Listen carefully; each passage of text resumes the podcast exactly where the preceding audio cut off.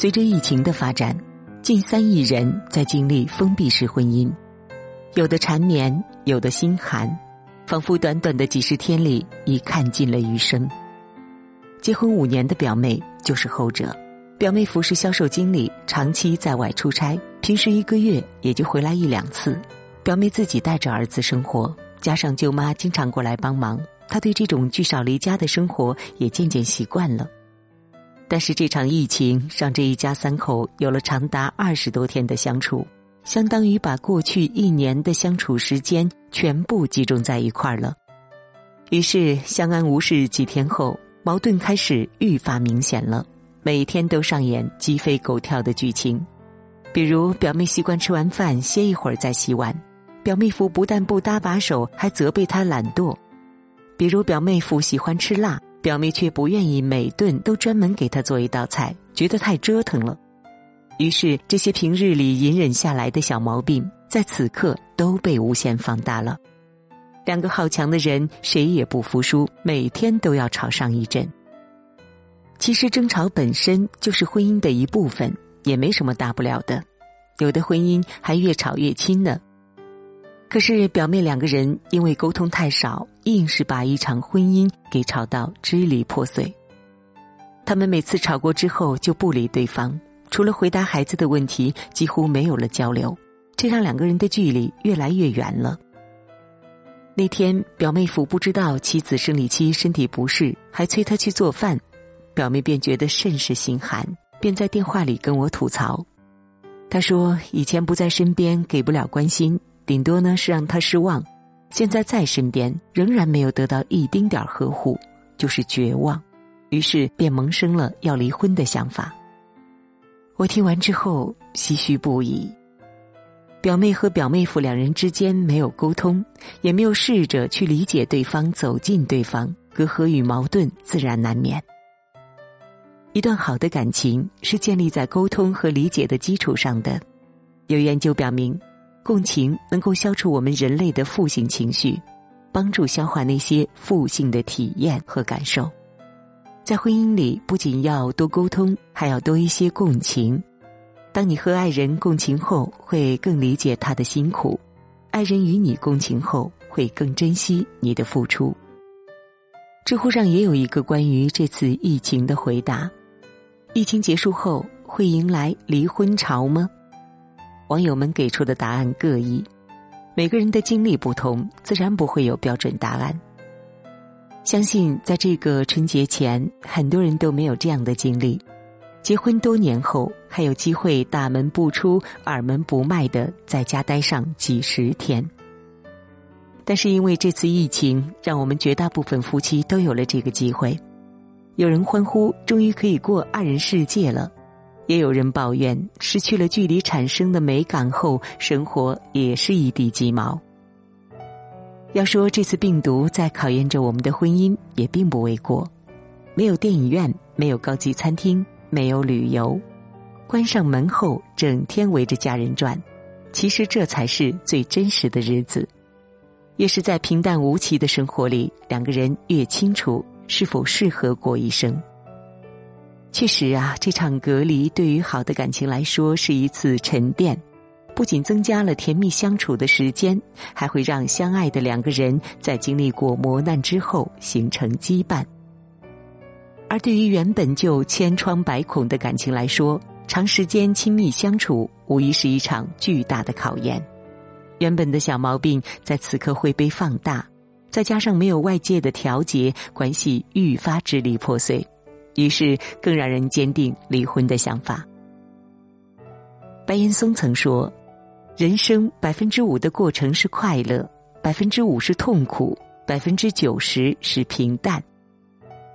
痛苦的人善于把百分之九十的平淡变成痛苦，快乐的人善于把百分之九十的平淡变成快乐。”因为疫情的不确定性，直接关系着未来的不确定性。对于工作收入，许多人都恐慌不已，却又无能为力。那这个时候，最需要的就是伴侣的鼓励和支持。痛苦的伴侣会加大你的痛苦，而快乐的伴侣则会减轻你的恐惧，带你走向快乐。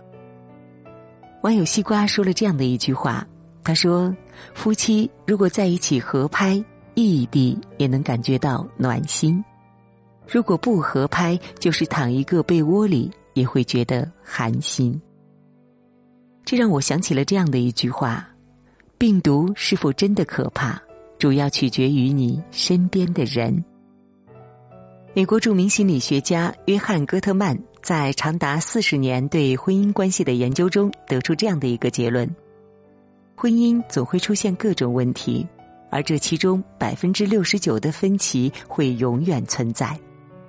他说：“当我们选择了一个伴侣，我们就选择了一组问题。”在自主隔离的这段时间里，我对这句话有了更深刻的理解。我平时就觉得我老公很懒、不自律，整天嘻嘻哈哈，没个正经。哪像两个孩子的爸呀？因此我也没少抱怨。隔离之后，一天二十四小时形影不离，我看着他甚是心烦，争吵自然也就多了起来。但是呢，每次吵过之后，他总是有办法把我逗笑。假如自个儿不成功，就拉着孩子一起上，讲段子也好，群魔乱舞也好，总之呢，会在我身上花上很多心思。在我消气之后，他便会主动带着孩子去厨房，让我乖乖的等着吃饭就好。每每这个时候呢，我就在想，我之所以能够整天欢笑，孩子们能够有乐观向上的性格，不都归功于老公的不正经吗？我突然就理解了他的逗比性格。婚姻里不一定只有成熟才能给人安全感，努力让伴侣每天都开心，也是一种呵护。而这些俨然成了我们的刚需，于是乎我们相处的越融洽了。我有早起看书的习惯，不能外出吃早餐，他就一改赖床的毛病，早起准备爱心早餐。他想每天晚上都和朋友们打打游戏，于是呢，我便主动带着孩子们下棋做游戏，给足他两个小时的自由空间。这样，我们就把各自的那组问题转换成了生活调和剂，把原本的索然无味体会到了另一种岁月静好。我们再回头看看表妹的婚姻，假如表妹和丈夫多些沟通，商量好一个人做饭，一个人洗碗，不就没有抱怨了吗？假如表妹夫多个心眼儿，察觉妻子身体不适时，及时表示关心并分担家务。那妻子定会觉得很感动，相互体谅更能走进对方的心，给对方想要的呵护。曾经看过这样的一段话：倘若没学会爱人的方式，没学会经营婚姻的方法，即使离婚也不会找到幸福。就像一个人如果不会游泳，换一个泳池也仍不会游泳。真实的婚姻就是如此。各种能让人争吵的导火线层出不穷，当有分歧时，不要急着去指责伴侣，而是换个角度去看待问题，找出更好的解决办法。幸福的夫妻关系不仅要夫妻两人感情坚固，还要相互体谅、相互理解，这样才能将幸福延续。宫崎骏作品《霍尔的移动城堡》里有这样的一句话。爱不是寻找一个完美的人，而是学会用完美的眼光欣赏那个并不完美的人。社会心理学家呢也指出，爱情是两个人的事情，需要双方共同经营。要想经营好一段婚姻，离不开理解和包容。理解伴侣的难处，包容伴侣的不完美，做到将心比心，在痛苦和磨难面前，才能坚定不移的携手同行。有人说，零八年汶川地震之后，四川的离婚率和结婚率直线上涨，因为在来日方长面前还有世事无常，所以要从不满意的婚姻里逃出来，要摆脱世俗，去追求自己的爱情。这次疫情是否会影响结婚率、离婚率，我们不得而知，但不论结果是什么，这无疑是我们必经的一场磨难。在现实的考验下，我们要努力过好自己的生活。毕竟，离婚不是唯一的方法，共同携手努力跨越才是。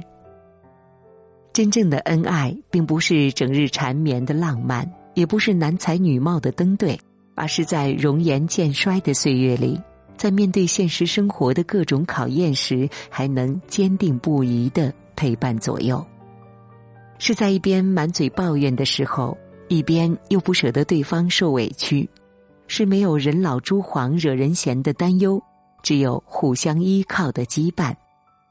这样的爱情，就如《孔雀东南飞》里写的那样：“君如磐石，倩如蒲草，磐石永不移，蒲草韧如丝。”不论是在当下的病毒考验当中，还是在未知的征途里，希望我们的爱情都能经得起命运的碾压，愈发牢固。也希望我们都能够坚守初心，努力握住我们的爱情，一起共勉。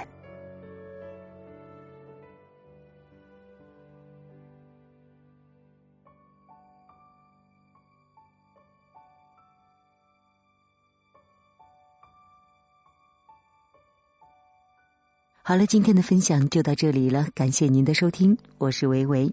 如果您喜欢我的声音，微信搜索“维维 FM”，维是汉字维生素的维，就可以找到我了。